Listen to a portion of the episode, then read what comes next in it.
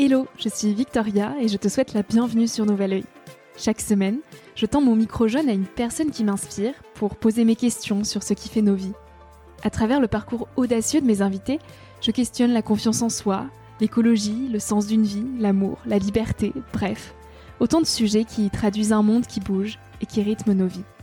Alors je t'invite à emprunter un nouvel œil pour regarder le monde sous un autre angle pour te recentrer sur ce qui est essentiel et sur qui tu es pour t'aider à trouver ton chemin et surtout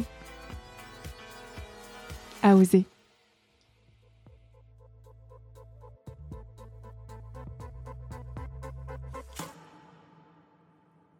Il y a plein de gens qui essaient de me décourager et on, on essaie de me décourager depuis plusieurs années de faire ça. Et je le fais et je, je m'en fous quoi. Évidemment que je vais y arriver. Je ne me pose même pas la question en fait. Pour faire ce que t'aimes, faut faire énormément de sacrifices. Mais le problème, c'est qu'une fois que tu as réussi, tu t'abandonnes à ton travail parce que tu as fait le choix de faire ce que tu et tu t'es tellement battu pour y arriver j'aurais trop peur que si je m'arrête, j'ai fait tous ces efforts pour rien et que je puisse plus en vivre, tu vois.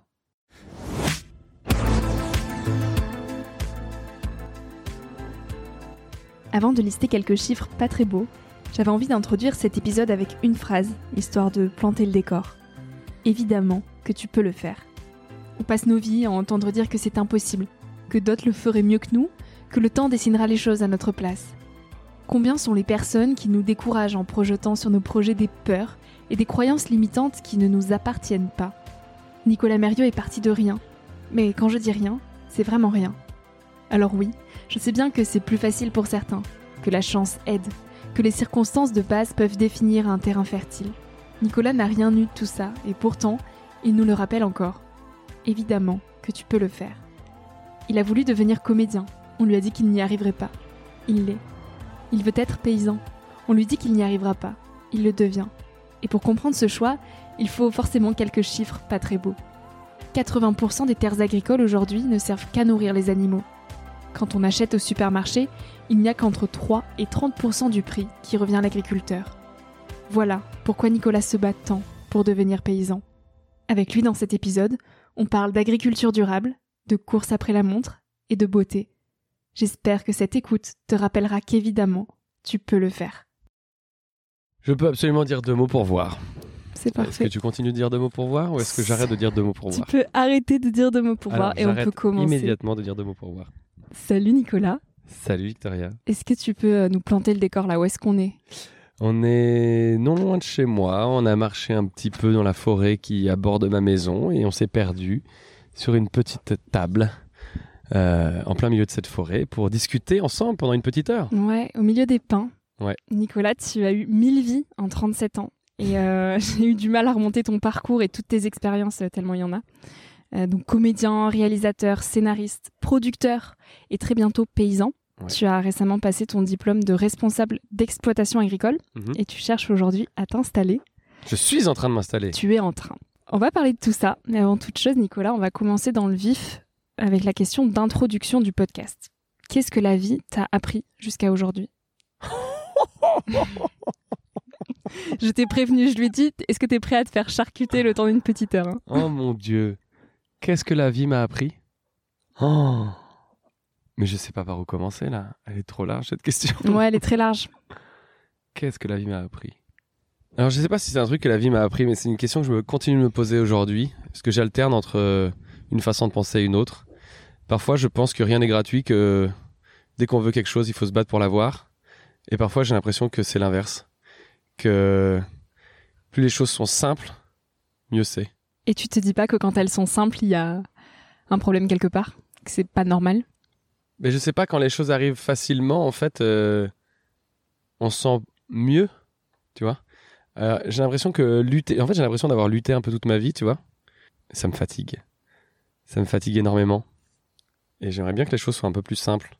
Mais j'ai l'impression que quand on laisse les choses simples se passer, ben on n'atteint pas ces objectifs, en fait. En fait, euh, moi, j'ai l'impression de, de- d'alterner dans ma vie entre, tiens, je veux un truc et je dois lutter pour, et parfois où je suis là, non, mais en fait, c'est vachement plus simple quand, quand les choses viennent d'elles-mêmes, tu vois. Et j'a- j'arrive pas à trouver l'équilibre. Et du coup, euh, l'équilibre se fait dans ma vie euh, en fonction de l'épuisement physique que j'ai. Tu vois, je suis épuisé physiquement et je dis non, mais maintenant, euh, je laisse tout couler et, et il se passera ce qui doit se passer. Est-ce que tu es dans un espace de laisser couler en ce moment? Non. c'est simple? Non, en ce moment, c'est pas simple, mais non, non, c'est pas simple en ce moment. C'est pas grave, j'espère que ce sera plus simple après. Hmm. On va reparler euh, de tout ce que tu fais aujourd'hui. Mais avant toute chose, on va revenir au petit garçon que tu étais pour essayer de comprendre d'où te vient cette euh, boulimie du fer. Ouais. Quel petit garçon tu étais? Euh, beaucoup, beaucoup de vie, beaucoup, beaucoup de joie et en même temps beaucoup de tristesse. Très expressif, très extraverti, euh, hyperactif. Ça, je suis resté. Ah bon? Tristesse, quelle tristesse? Ah, j'en- avais plein. euh, Il y avait deux choses qui me rendaient très triste. Je pense le manque d'attention et de reconnaissance et d'amour d'un père. Et le fait que je trouvais déjà petit que la société euh, ne fonctionnait pas correctement. Je me rappelle que souvent, quand j'étais gamin, je demandais aux adultes pourquoi on vit pas comme euh, dans le pays des Schtroumpfs, tu vois. Mm. Où en fait, euh, il n'y a pas d'oseille et chacun fait ce qu'il est capable de faire et on vit en, ensemble, en entraide, tu vois. Et on se foutait beaucoup de ma gueule. Et en fait, aujourd'hui, je continue de le penser, tu vois. Me dire, mais pourquoi euh, Parce qu'au final, toutes les inégalités qui existent dans notre monde et euh, tout ce dérèglement climatique, elle est due à une seule chose, c'est le capitalisme, tu vois. Donc, euh, c'est juste que petit, je savais pas l'expliquer. Je Ouais. trouvais qu'il y avait un problème. Je comprenais pas trop le fonctionnement de l'argent. Enfin, quand je dis que je comprenais pas trop, je disais, euh, il y a un truc qui me semble pas juste, tu vois. Dans... Tu questionnais. Ouais, je questionnais vachement quand j'étais petit, tu vois. Et aujourd'hui, de comprendre euh, d'où d'où- d'où vient ça, est-ce que ça te rend moins triste Ou au contraire, ça te pousse à être dans l'action et à entreprendre tous les projets que tu mènes aujourd'hui? Pendant très longtemps, justement, tu vois, j'ai- j'étais dans, dans la lutte euh, active. Je me suis battu contre, contre, contre un système. euh. alors quand je me dis, je me suis battu euh, tranquille, quoi. hein. J'ai fait des vidéos et j'ai fait des manifs. hein. C'est Mm. pas non plus. Mais c'est ce que j'ai fait, en tout cas, des vidéos, des spectacles et des manifs. Et en fait, je suis épuisé de tout ça, tu vois. Et c'est pour ça que maintenant, j'essaie de devenir paysan, parce que du coup, je me bats pour un autre monde, pour un autre monde, et j'ai je me, je me bats plus contre parce que j'ai l'impression que que c'est pas en se battant contre que j'y arriverai. En tout cas, moi, j'ai pas assez d'énergie pour ça, tu vois. Il faudrait qu'on soit tellement nombreux à vouloir renverser euh, cette énorme machine pour que ça fonctionne. Et je pense que cette énorme machine, elle va s'éclater la gueule d'elle-même, tu vois. Et j'en reviens du coup à il faut monter des fermes, tu vois. Ouais, mais avant, tu t'es pourtant dirigé vers des études de médecine, donc rien à voir. Ouais, j'ai fait ça, mais en fait, moi, je veux être comédien depuis que je suis né. hein. Ouais. C'est juste mes parents, ils m'ont toujours dit non, c'est mort. Et c'est à Paris, je crois, Philippe Perrano, Pareno, ouais, Pareno, oncle. Ouais, pardon, frère de ma mère. qui t'a encouragé à devenir euh, comédien et tu avais 22 ans. T'as Ouais. arrêté euh, d'un seul coup tes études pour euh, t'inscrire au cours Florent. Ouais. Donc la comédie, c'était en toi depuis tout petit? Ah oui, moi j'ai toujours fait marrer les gens, ma famille, mes potes, à l'école. Euh, j'ai toujours fait ça, ouais. J'ai toujours fait ça, mais justement, je savais que je voulais faire ça plus tard, mais on m'a toujours dit non. On m'a toujours dit non, mais parce que voilà, je viens, d'une famille euh, euh, dont mes parents euh, sont issus de classe populaire. Ma mère, euh, ses parents étaient immigrés algéro-espagnols, mon grand-père était ouvrier euh, en, en cité, euh, et ma grand-mère était femme au foyer. Du côté de mon père, mon grand-père était berger. Donc euh, j'ai des parents qui ont grandi dans des classes populaires euh, rurales et citadines, les deux bords, et puis qui s'en sont sortis par les études Mm. de leur euh, milieu so- social. Parce que ma mère, elle, elle est médecin généraliste et mon père est kiné. Et du coup, quand je leur ai dit que je voulais être comédien, petit, bah en fait, ils avaient peur pour moi parce que ils en ont tellement chié pour se sortir de leur galère financière qu'ils ont connue petit, qu'ils avaient peur pour moi en fait. Du coup, j'ai- j'ai- on m'a jamais encouragé à faire ça. Et puis c'est pour ça que du coup j'ai fait les études de, de médecine et de kiné parce que c'est ce que mes parents avaient fait et qu'en gros eux ils connaissaient que ça, tu vois. Donc j'ai fait ça pour leur faire plaisir, mais pas parce que j'avais envie. Mais alors au moment de t'inscrire au cours Florent, Mhm. est-ce que radicalement d'un seul coup tu y crois? Qu'est-ce Ah oui. qui a fait que waouh du jour au lendemain tu te réveilles euh, En fait, je vais pas écouter mes parents et oui, j'en suis capable, euh, j'y vais? En fait, mon oncle, il est artiste euh, plasticien Ouais. contemporain. Et euh, les, les peu de fois où je le croisais dans ma vie, il me demandait toujours Tu veux faire quoi plus tard? Et je lui disais toujours Bah, je veux être dentiste, médecin ou quoi. Parce que mes parents m'avaient dit de dire. et à chaque fois, il me disait Non, c'est pas ça. C'est marrant, tu vois, qu'un adulte te dise Non, c'est pas ça. Toute ma vie, il m'a dit ça. Chaque fois qu'on s'est croisés, tu veux faire quoi plus tard? Je veux faire ça. Il m'a dit Non, c'est pas ça. Comme s'il savait depuis le départ que je voulais être comédien, mais que je n'osais pas lui dire, tu vois. Et le jour où tu lui as dit, t'as dit le jour quoi où je lui ai dit, il m'a dit bah fais-le. Et là j'ai eu un- une décharge électrique dans tout mon corps. D'un seul coup, c'était une évidence. Je devais être comédien puisque c'est ce que je veux faire depuis que je suis petit. Donc effectivement, j'ai arrêté les études de kiné, je me suis inscrit au cours Florent. J'ai fait un stage d'été d'abord. J'ai dit à mes parents que j'allais euh, en vacances chez un copain. J'aurais pas dit que j'allais en stage en fait. Ah Ouais, j'ai dit que j'allais voir un pote à Paris. J'ai fait un stage. Et là, euh, deuxième révélation. La première révélation, c'est quand mon oncle me dit fais-le. La seconde, c'est quand je me vais dans cette classe et que je me sens à ma place pour la première fois de ma vie. Je me dis mais oui, c'est ça que je dois faire, tu vois. C'est ça que j'aime faire depuis que je suis né. Donc c'est ça que je dois faire. Et là, euh, du coup, je, je- je rentre à Grenoble et je dis à mes parents qu'à la rentrée, je monte à Paris faire les cours Florent et que j'arrête kiné. Là, ils l'ont- une fois de plus pas accepté, quoi.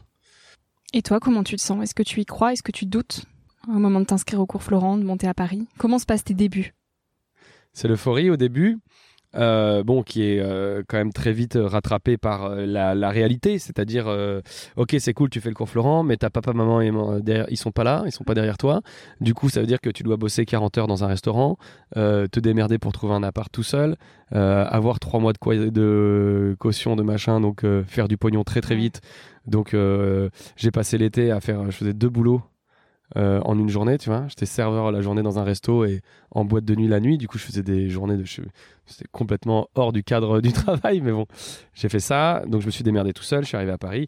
Et après, euh, voilà, j'ai dû me démerder. Donc, l'euphorie, oui, mais très vite rattrapé par la, la réalité du terrain. Et on en revient à, à ce que je te disais, les, les luttes, quoi. Tu veux un truc, ok, tu veux ça, mais il va falloir galérer pour y arriver, quoi. Ça va pas se faire tout seul, quoi. Et au final, de scène en scène, tu as réussi à faire euh, petit à petit ton chemin. Euh, J'accélère un peu sur le parcours Ouais. pour qu'on ne parle pas que de ça, mais en 2010, donc tu quittes Paris pour Hossegor, où tu trouves un travail de serveur et là où tu renoues avec le surf. Ouais. En quoi Hossegor t'a permis de renaître? Bah, c'était une période de ma vie où j'étais suicidaire. Je fais les cours Florent en, en travaillant à côté. Et puis de, de boulot en boulot, enfin un jour, euh, je, je- je vis une agression. euh, je me fais éclater la gueule par un groupe de jeunes de mon quartier. Euh, Étant traumatisé de ce qui m'est arrivé, je lâche mon appart. Euh, un mois après, je me fais licencier de mon boulot. Et en fait, je me retrouve à la rue. Oui. Du coup, j'avais plus rien qui allait dans ma vie, tu vois. Euh, j'avais pas de famille, j'avais pas d'amis, j'avais pas de toit, j'avais pas de travail. Mon rêve dans lequel je m'étais lancé, euh, bah là c'est pareil. Je pouvais, enfin, ma priorité c'était de survivre, hein, c'était pas d'être comédien là d'un seul coup. Donc du coup, j'étais un petit peu au, au fond du trou et euh, je me suis dit comment je peux retrouver goût en la vie? Et en fait, euh, bah, moi j'adore le surf et en fait j'ai décidé de venir vivre ici. Je suis venu ici, j'ai fait du surf et ça allait tout de suite mieux.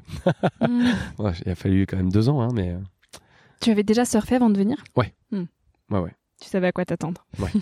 tout à fait, ouais. En 2012, euh, tu as commencé à être reconnu lors d'une scène ouverte euh, et tu as lancé ton spectacle Nicolas, la vie, c'est plus fort que toi. Ouais.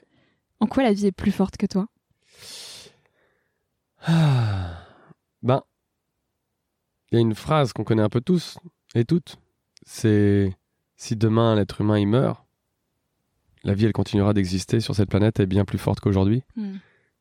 Et du coup, en fait, c'est ça. Et la vie, c'est plus fort que toi. C'était aussi parce que c'était mon premier sketch que je faisais euh, où je parlais de, de mon envie de suicide de l'époque. Et en fait, j'expliquais à quel point je trouvais la vie belle. En fait, dans la vie, il y a plein de bonheur qu'il faut savoir accueillir. Et tu peux voir tout en noir. Et tu peux t'en sortir et te dire, mais en fait, la vie est magnifique. Et enfin, faut, faut bien comprendre euh, que je, je- je sors d'un moment de ma vie où j'ai rien. J'ai plus rien, j'ai dormi dehors. hein. J'ai vra- je suis vraiment passé par. euh, Tu pouvais pas être au plus bas je finalement. pouvais pas être au plus bas. Et pourtant, et j'ai voulu me suicider. Et pourtant, aujourd'hui, je suis là en train de faire ce podcast avec toi. Avec pour le ça. sourire. Avec tu le sourire. aimes la vie. Exactement. Donc c'est pour ça que la vie, c'est plus fort que toi. C'est qu'au final, euh, même quand ça va mal, de chez mal, il y a du beau si t'as envie de le regarder. Qu'est-ce qui t'a appris à le regarder ce beau? L'océan, le surf? Non, je pense que j'ai une sensibilité. euh, Je suis un mec très sensible, quoi. Je pense pas que. Depuis que je suis petit, je m'émerveille de, de tout. Je suis très curieux. euh, J'aime regarder les choses, j'aime regarder les gens, j'aime regarder. euh, Et donc, on suit ton parcours, cette euh, sensibilité, euh, on peut hum, aussi vite la faire voir en négatif qu'en positif, mais de façon euh, radicale en fait. Parce que ta dépression, elle, elle arrive assez rapidement et ton émerveillement pour la vie est revenu tout aussi rapidement. Ouais. Comment euh, tu en es venu à retrouver cet émerveillement du jour au lendemain? En fait, il y, a une phrase. Alors, je, je sais plus du tout d'où j'ai appris ce truc-là, mais ça fait très longtemps que je garde ça en moi et je le répète assez régulièrement. Pour moi, dans la vie, t'as cinq piliers du bonheur. Ouais. Ok Si t'en as 5 sur 5, t'es la plus épanouie des personnes. T'en as 4 sur 5, t'es très heureux, très heureuse. Si t'en as 3 sur 5, t'es bien. Si t'en as 2 sur 5, t'es malheureuse. T'en as 1 sur 5, t'es très malheureuse. T'en as 0 sur 5, T'es dépressif. Ouais, tu peux mettre être dépressif pour d'autres raisons, alors que t'as tout, mais euh, Ouais. parce que la dépression, c'est aussi une maladie, et c'est d'autres Mm. trucs. Mais en tout cas, oui, si t'as 0 sur 5, tu vois plus trop d'intérêt de vivre, tu vois. Et pour moi, ces 5 piliers sont avoir un toit, avoir un travail, avoir euh, une famille qui est là, avoir des amis et avoir euh, un, une amoureuse, un amoureux.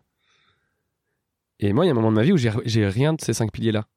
Et quand t'as rien de ces 5 piliers-là, tu peux plus tellement voir le beau en fait parce que ces cinq piliers c'est un peu des piliers pour moi fondamentaux.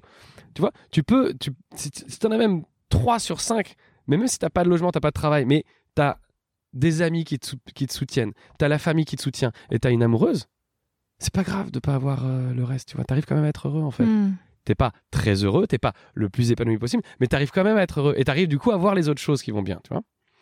Et pourquoi d'un seul coup je retrouve ça? Parce que je viens ici alors au début c'est très marrant parce que je dormais dans une petite tente sur, sur le bord du lac euh, caché, tu vois. Vraiment, j'avais, j'avais rien, tu vois, parce que j'avais même pas de travail. Je trouve un travail pendant un mois. Je bosse dans un resto en dormant dans ma tente. Au bout d'un mois, j'ai ma première fiche de paye. Le mois d'après, grâce à cette fiche de paye, j'arrive à trouver un logement. J'ai des amis, je me fais plein de potes ici. Donc j'ai déjà trois qui sont super. Et après, j'ai eu quelques amoureuses, Mhm. évidemment. Et, et- et la famille, euh, et alors pas toute ma famille est revenue, mais tu vois, j'en avais 3-4 sur, sur 5, c'était, c'est déjà beaucoup, tu vois, par, par rapport à Hmm. de là où je partais, tu vois. Mm.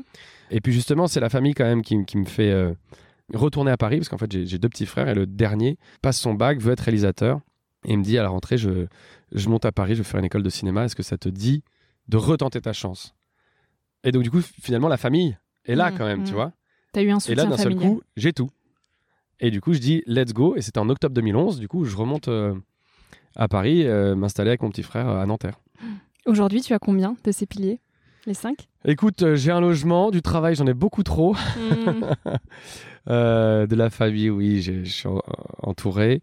Des amis, j'en ai aussi. Et je suis juste célibataire. Mais ça va. c'est pas grave. Euh, Au fur et à mesure, il y a ton empreinte écologique qui a aussi pris de plus en plus de place dans tout ce que tu entreprenais. Euh, et on t'a hum, d'ailleurs défini comme humoriste conscient. Ouais. Euh, tu es devenu zéro déchet, végétarien, tu as arrêté la viande. Et puis après, tu as enchaîné euh, tous les éco-gestes qu'on connaît, Ouais. mais sans pour autant te sentir aligné. Donc aujourd'hui, c'est l'autonomie et l'agriculture qui t'appellent. Ouais. Comment on passe de comédien à agriculteur? Eh ben, en fait, déjà, il faut savoir que je suis comédien, euh, oui, mais au-delà de ça, j'ai une particularité, c'est d'avoir toujours travaillé dans le monde de l'environnement. Oui. J'ai fait euh, quatre spectacles sur la cause écologique. Euh, j'ai fait euh, 70 vidéos sur la cause écologique. Euh, j'ai fait un film sur l'agriculture. Nouvelle graine Voilà, j'ai toujours baigné là-dedans. Et en fait, quand tu passes autant de temps de ta vie à te renseigner sur ces sujets-là, tu te rends compte que la base même de l'écologie, à part détruire le capitalisme, c'est l'agriculture. Si on a une agriculture durable, on pollue moins les sols. Si on pollue moins les sols, il y a moins euh, de nappes phréatiques euh, qui ont des problèmes. Donc il y a moins de perte de biodiversité, que ce soit dans les nappes phréatiques, que ce soit euh, les poissons, les insectes, les oiseaux, enfin, avec une, une agriculture durable, la biodiversité va beaucoup mieux. Nous-mêmes, avec une agriculture durable, on a moins de problèmes de santé. Si on fait tous une agriculture durable, ça veut dire que d'un seul coup, tout le monde peut manger bio. Donc ça veut dire qu'il y a moins d'inégalités sociales aussi. Si on fait une agriculture durable, ça veut dire utiliser moins de pétrole. Donc pareil, moins de problèmes de réchauffement climatique. Moins de pétrole dit aussi plus de travail. On augmente la main-d'œuvre.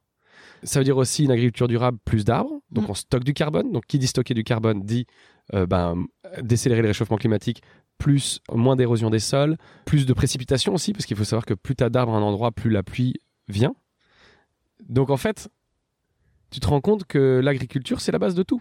Et en plus de ça, tout le reste n'a pas de sens si on peut pas manger. Si on peut pas manger, sur cette planète, personne ne travaille. Tu vois? Donc nourrir les gens, C'est la base. c'est ce qu'il y a de plus important. C'est ce qu'il y a de plus important. Voilà comment je suis arrivé là. Je me suis dit, ok, j'ai parlé d'écologie pendant euh, 10 ans de ma vie, mais qu'est-ce que j'ai retenu de tout ça? Parce qu'en parler, c'est cool, hein. Hmm. Mais qu'est-ce que. Tu vois? Je me sentais pas, comme tu dis, aligné avec tout. Tu vois, je me dis, ok, c'est génial, je fais plein de petits gestes. Mais les petits gestes, même aujourd'hui, on en revient. On a compris que les petits gestes, c'est génial, mais quand tu vois Bernard Arnault et qui prend 12 fois son jet dans la journée, qu'est-ce qu'on s'en branle des petits gestes, tu vois Mm. C'est pour ça, il y a des gestes que je fais, Mais aujourd'hui, je suis plus au- aussi écolo parfait que ce que tu viens de décrire. Par exemple, je suis plus du tout zéro déchet. Je dis pas que, que je m'en branle, hein, c'est pas loin de là, mais je dis juste que je pleure pas quand j'achète mon tofu sous plastique. Mm. Hein, parce que c'est 0,1% sur ma balance écologique, euh, le zéro déchet. Par contre, je prends plus l'avion. Je mange plus de viande. Ça, ça a des vrais impacts au niveau du carbone. T'avais envie d'aller plus loin en J'avais envie d'aller plus loin. les mains dans la terre et en sortant un petit peu des vidéos pour euh, aller voir du concret. Mais ce qui Il y, a- y ça, et puis il y a autre chose. Euh, c'est quand on voit la crise écologique, la crise énergétique, euh, même la crise des inégalités sociales qui augmente de, de jour en jour, il y a, et on n'en parle pas assez, je trouve, cette peur de l'effondrement, tu vois, de nos systèmes, de nos sociétés. Et cette peur de l'effondrement euh, m'a amené à vouloir, dans un premier temps, monter un écolieu avec des amis. On n'a pas réussi à faire ça, pour des raisons humaines, euh, malheureusement. Mais au-delà de ça, avec le recul, je me dis c'est peut-être une bonne chose parce que c'est parce que j'ai pas réussi à monter un écolieu avec des amis que je me suis rendu compte que l'autonomie énergétique et alimentaire pour soi et ses petits copains, c'est bien, mais c'est pas suffisant. Ce qu'il faut, c'est retravailler l'autonomie alimentaire et énergétique des territoires. Et en cela, c'est beaucoup plus intéressant de devenir paysan. Moi, je deviens paysan pour les raisons que je t'ai citées tout à l'heure, que c'est la base, mais aussi, on va pas se mentir, parce que j'ai peur pour l'avenir, Donc c'est une façon de te protéger à toi aussi, bien sûr. d'arriver à être autonome. Pas être autonome pour moi, moi je veux créer l'autonomie alimentaire au niveau de mon territoire, parce que pour moi ça sert à rien.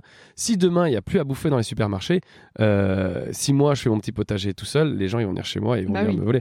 Alors que par contre, tu es agriculteur, tu es ancré dans un territoire, bah, les gens, ils ont besoin de toi pour manger, tu vois.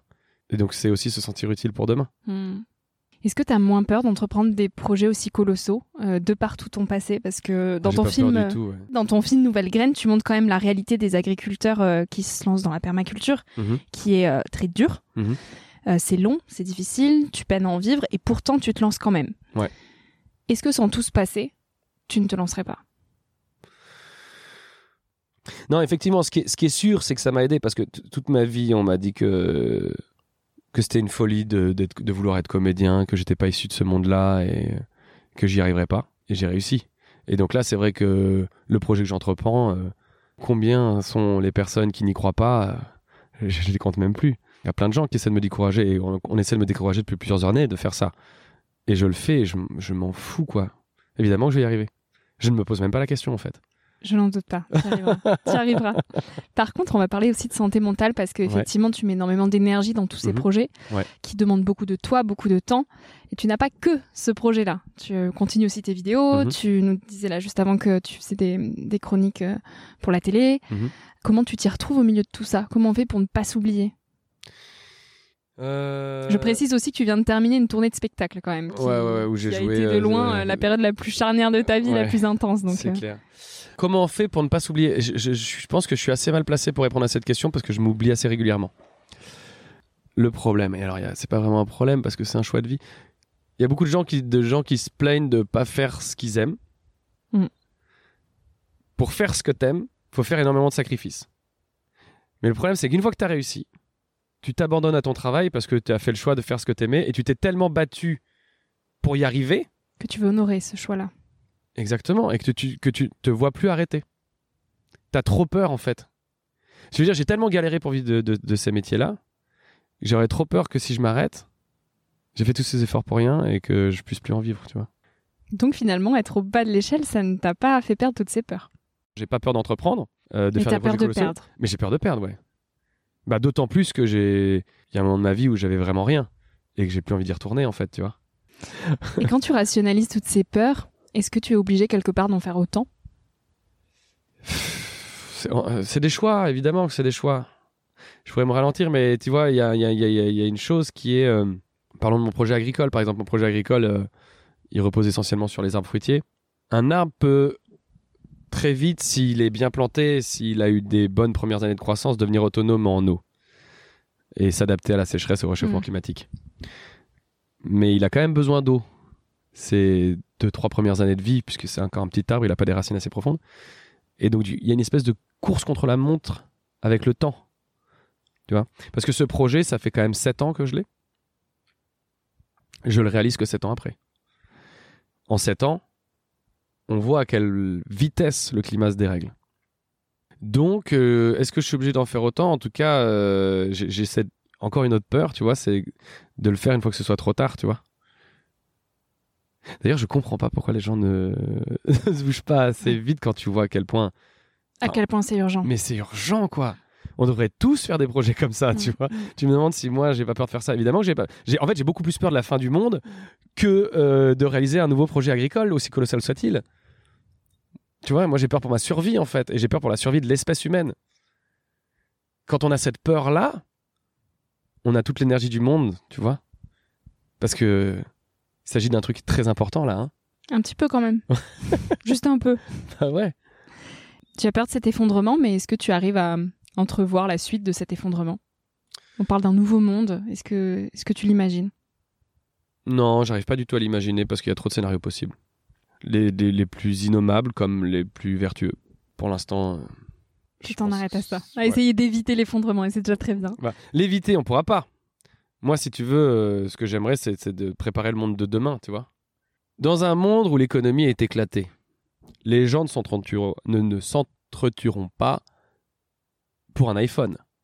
Non, plutôt pour une tomate ou de l'eau qui manque. Voilà. Donc, ce qui est important aujourd'hui, c'est de multiplier le nombre de micro-fermes sur nos territoires, de donner envie à des jeunes femmes, des jeunes hommes de s'installer en tant que paysannes et paysans. C'est ça qui est important aujourd'hui. Quel beau message. Non mais c'est c'est- Mais pour oui, moi bien c'est sûr. c'est ça qui est important parce que ces gens-là sont l'avenir de demain.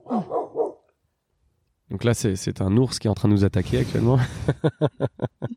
on doit pas tous faire ça parce que si on fait tous et toutes ça, euh, bon bah euh, Plus de société. on pourra- voilà, ça sert à rien qu'on soit tous et toutes paysans et paysannes. Mais en tout cas, euh, on devrait tous retourner vers euh, des métiers plus manuels, moins énergivores, ouais.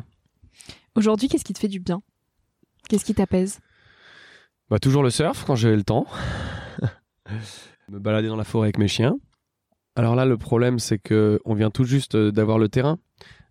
Mais euh, voir la vie reprendre sa place, faire planter des trucs, voir les insectes arriver, ça, ça, ça m'apaise, tu vois. Parce que, une fois de plus, la vie, c'est plus fort que toi. Vraiment, hein, la vie, et je le dis, c'est une phrase que je dis dans mon spectacle, quand tu lui laisses la chance de s'exprimer, elle explose. Et on a tendance à l'oublier, on a tendance à être trop défaitiste.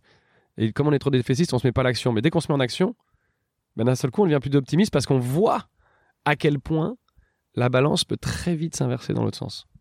Vraiment, la vie, quand tu la laisses la chance d'exprimer, elle est exponentielle. Elle se multiplie à une vitesse qui est folle. Le film Nouvelle Graine qu'on a réalisé avec Sophie La Bruyère, euh, donc effectivement, tu disais, on, on voit un, un- un- un jeune couple s'installer en permaculture, mais sur une terre à maïs. Mm. 30 ans de monoculture de maïs. Le sol, il est euh, Dépourvu de sa richesse. voilà, très très pauvre. On y retourne aujourd'hui, tu hallucines comme tout pousse dedans. Tu hallucines. Voilà, il faut, il faut lui laisser sa chance de s'exprimer à cette vie. Elle ne demande que ça. Elle ne demande que ça. Et au sens le plus large aussi, quand on s'extirpe un peu de ce besoin de contrôle dans toutes nos journées, dans nos plans carrés, etc., la vie fleurit autrement. Est-ce que c'est quelque chose que tu ressens, toi, personnellement, dans tes projets? Enfin, je, je vois ce que tu veux dire, mais j'ai tellement la tête dans le guidon en ce moment que je peux pas trop rebondir sur ce que tu dis parce que je, Tu laisses pas de place. je laisse pas de place. J'ai, tu vois, j'ai 15 000 projets en même temps et je travaille à 2000% dans chacun d'entre eux. Et euh, j'avoue que je m'arrête pas beaucoup. Mm. Je m'arrête pas beaucoup. J'aimerais. J'aimerais. Mais en ce moment, euh, je, je laisse pas la place, ouais. Et alors, la liberté, c'est quoi pour toi, Nicolas? C'est un rêve. C'est une utopie. Euh, parce que finalement, on a ce joli mot, mais on n'est plus libre de grand chose, je crois.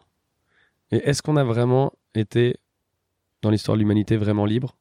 Je sais pas. Je pense que c'est un idéal qu'on nous promet. Mais je crois pas qu'on soit. On a des instants de liberté, tu vois. Tu vois, une randonnée, euh, et encore, c'est un chemin que d'autres ont pris avant toi. Tu te sens libre aujourd'hui? Non. Tu y aspires? Non, c'est un truc sur lequel j'ai fait une croix. je pense pas vraiment qu'on puisse vraiment être libre. Tu vois, genre, euh, moi aujourd'hui j'ai un, un crédit pour ma ferme, donc je suis pas libre du tout. J'ai ce projet euh, sur lequel je manque, donc je peux pas bouger comme ça comme je veux. Et puis en plus, la liberté, ça demande quand même de l'argent. Mm. Je me sens pas assez riche pour me dire, euh, pour me sentir libre financièrement, tu vois. Dans notre pays, on est de plus en plus sous con- contrôle, donc euh, on n'est pas du tout libre. Avec nos téléphones, on est espionné en permanence, on n'est pas du tout libre. Non, je crois pas qu'il y ait une réelle liberté. Hmm. Je crois pas. Et alors j'aimerais terminer par une question euh, un peu plus large, qui est celle de l'amour. Ouais. Euh, donc un peu la pièce manquante des cinq piliers dont tu parlais tout à l'heure. Ouais. Est-ce qu'on a inévitablement besoin d'amour pour être heureux? Ouais. Donc c'est quelque certain. chose qui te manque aujourd'hui? Oui, mais après de l'amour, j'en ai sous d'autres formes, tu vois. J'ai des amis super. euh, J'ai deux chiens Deux qui m'aiment tous les jours de ma vie alors que je leur demande de rien. Ouais. Mais bien sûr que c'est un petit peu la. Je pense que c'est c'est c'est un petit peu la, la cerise sur le gâteau de ta vie, quoi. Je pense pas que ce soit la, la chose essentielle. Ça vient embellir le tout. Ouais, pour moi, vraiment, euh, partager sa vie avec euh, quelqu'un, c'est juste pour embellir ta life, mais ta life, faut déjà qu'elle soit belle et pour qu'elle soit belle, c'est à toi de te la faire belle, tu vois. Mm, mm, mm. Parce que tu vois, on, on peut paraître là, pendant ces discussions, assez défaitiste parce que je crois en l'effondrement, je crois en la liberté, euh, je crois plus en la liberté, mais ça veut pas dire que je trouve pas ma vie belle, tu vois. Non, tu l'as quand même dit à plusieurs reprises. Je trouve ça la vie très belle et ma vie très belle. Je veux dire, je suis très fier de tout ce que je fais et, euh, et j'adore les projets que je fais euh, et j'essaie d'être heureux au maximum. Et si un jour j'ai une cerise sur le gâteau, bah tant mieux. tu l'apprendras. Mais déjà, j'ai construit ma vie Ouais. cool, tu vois. Et bravo pour ça. Merci. Nicolas, quel conseil euh, plus général tu aimerais partager à celles et ceux qui nous écoutent pour euh, terminer cet épisode? Euh, Devenez paysanne et paysans, s'il vous plaît. On Ça a va nous de aider. vous. Mm. On a besoin de vous. Mais non, mais sans déconner, euh, au niveau de la Seconde Guerre mondiale, il y avait 50% de paysans et de paysannes euh, en France. Aujourd'hui, il n'y en a plus que 8%. Il y a la moitié qui part à la retraite euh, dans les cinq prochaines années. Et en fait, c'est l'agro-industrie qui est en train de racheter tous les sols, qui est en train de fabriquer euh, 90% de ce qu'on mange. Et on n'a pas envie de Non. laisser les terres à ces gens-là, de laisser, euh, de nous laisser dicter notre euh, façon de manger. Euh, c'est grave ce qui est en train de se passer dans, dans ce monde-là. Donc, euh, s'il y a des gens qui ont envie de se lancer et qui hésitent, n'hésitez plus, venez. Rejoignez les rangs. Appelez Nicolas, il va vous dire comment faire. Mais en tout cas, euh, il faut savoir que ouais, sur ma chaîne YouTube, là, à partir de, bah, de, la- de septembre, Mm. je sors une vidéo par semaine et chaque vidéo sera une visite de ferme et elles seront toutes différentes justement pour montrer la diversité de fermes qui existent et euh, j'espère susciter plein de vocations et montrer que l'agriculture, euh, il y a autant de euh, formes d'agriculture euh, qui existent que de paysannes et de paysans, tu vois. Mhm. Il n'y a pas une forme d'agriculture qui existe et qui est la meilleure, c'est pas vrai. Il y a plein de façons de faire et euh, à chacun de découvrir euh, la manière qui lui convient le mieux, quoi. Je mettrai tous les liens de toute façon de, de tes vidéos, de tes projets euh, dans la barre d'infos. Et j'aimerais que tu nous parles quand même de ce projet phare que tu as en ce moment où tu as lancé un crowdfunding Ouais. pour envoyer peut-être celles et ceux qui nous écoutent sur, sur ce projet. Bah du coup voilà, comme on l'a dit en filigrane pendant cette, ce podcast, donc je suis en train de monter une ferme avec un ami dans les Landes, à Josse. Donc on y fait euh, du, maraîchage euh, euh, bio, en agroforesterie, on a des poules pondeuses. Euh, moi je suis producteur de plants euh, maraîchers, semences euh, reproductibles et paysannes. Et on a ce projet fou, enfin surtout moi, de, réaliser un, un jardin forêt, une forêt comestible. Pour ceux qui ne le savent pas, ce que c'est brièvement, quand vous baladez en forêt, il y a une euh, cinquantaine d'espèces végétales différentes autour de vous. Seulement, on fait pas attention quand on se balade, on voit que du vert, quoi. Mm. Hein? Mais entre les différents arbres, les arbustes, les lianes, les couvre-sols, euh, ça va très vite. Rien, rien qu'autour de nous, là, on peut déjà en voir 15 Mm. différentes, tu vois. Et ben, le principe du jardin forêt, c'est d'imiter euh, l'écosystème forestier, mais qu'avec des choses qui se mangent. Euh, par exemple, on va planter un, un pommier, et au pied de ce pommier, on va planter une vigne et un kiwi, qui sont des lianes, qui vont monter dans le pommier. Au sol, on va mettre un groseillier, un framboisier, qui sont des buissons, qui vont entourer l'arbre. Et encore plus bas, on va mettre, par exemple, de la menthe. Hmm. Et là, du coup, sur un mètre carré, on aura six espèces végétales différentes. Maintenant, on imagine ça sur deux hectares et demi, c'est la surface que j'ai attribuée à ce projet-là, avec toutes les espèces végétales qui existent. Et ça va créer à terme une espèce de musée du végétal comestible. Parce que le but, c'est de vraiment faire un conservatoire des- d'espèces. Et à terme, les gens pourront se balader dedans. Et je vais créer un spectacle, en fait, sur la, la forêt comestible, où pendant une heure et demie, je vais expliquer aux gens l'histoire de la vie du sol, des insectes, des oiseaux, des animaux, des fruits, des légumes, des plantes oubliées. Parce que l'agro-industrie aussi, c'est pour ça que je fais ça, c'est que à cause d'elle, on a limité drastiquement, en fait, nos, nos, les variétés de ce qu'on mange, Mm. j'aime bien demander aux gens combien de pommes vous connaissez. Et généralement, on sait en citer 4, 5, 6, 7. Alors que chez moi, dans les Landes, il y a 200 variétés de pommiers qui existent, Énorme. rien que dans les Landes. Et au niveau mondial, c'est 5000. Ok. Et on n'en connaît que 5. Donc euh, j'ai envie de, voilà, de faire ma part là-dessus, de retrouver euh, toute cette diversité perdue et de la faire redécouvrir aux gens qui viendront euh, goûter tout ça. Et le problème, c'est que du coup, pour cette partie du projet, parce que toutes les premières parties dont j'ai parlé, on, autofinance nous avec Tristan, mon associé. Mais pour, la, pour le jardin forêt, voilà, je suis sur un crowdfunding, effectivement, parce que ça coûte très cher, ce projet, et que je n'ai pas les financements pour le faire tout seul. Il faut savoir qu'un arbre, ça coûte euh, entre 20 et 150 euros, et euh, je vais en planter 3000. Donc faites le calcul. Il faut pas mal de, Ouais. sous. Bah écoute, je vais renvoyer à tout ça. En tout cas, merci beaucoup Nicolas Bah, pour euh, tous ces projets que tu cool. engages et Avec qui sont plaisir. tellement nécessaires. Merci beaucoup. Et puis à très vite. Yes Merci d'avoir écouté l'épisode jusqu'ici. Si ce moment t'a plu, n'hésite pas à le partager, à laisser quelques étoiles sur iTunes et Spotify, ou à faire une story sur Instagram pour que je puisse te repartager. Tu peux aussi me suivre au quotidien et m'écrire sur la page Instagram Nouvel Oeil. Sur le site internet www.nouveloeil-podcast.com, tu pourras aussi t'abonner à ma newsletter. J'y partage des inspirations, des nouvelles, des astuces et des petites choses qui font notre quotidien. En attendant le prochain épisode, je te souhaite de savourer la vie comme il se doit et surtout de faire des choses folles.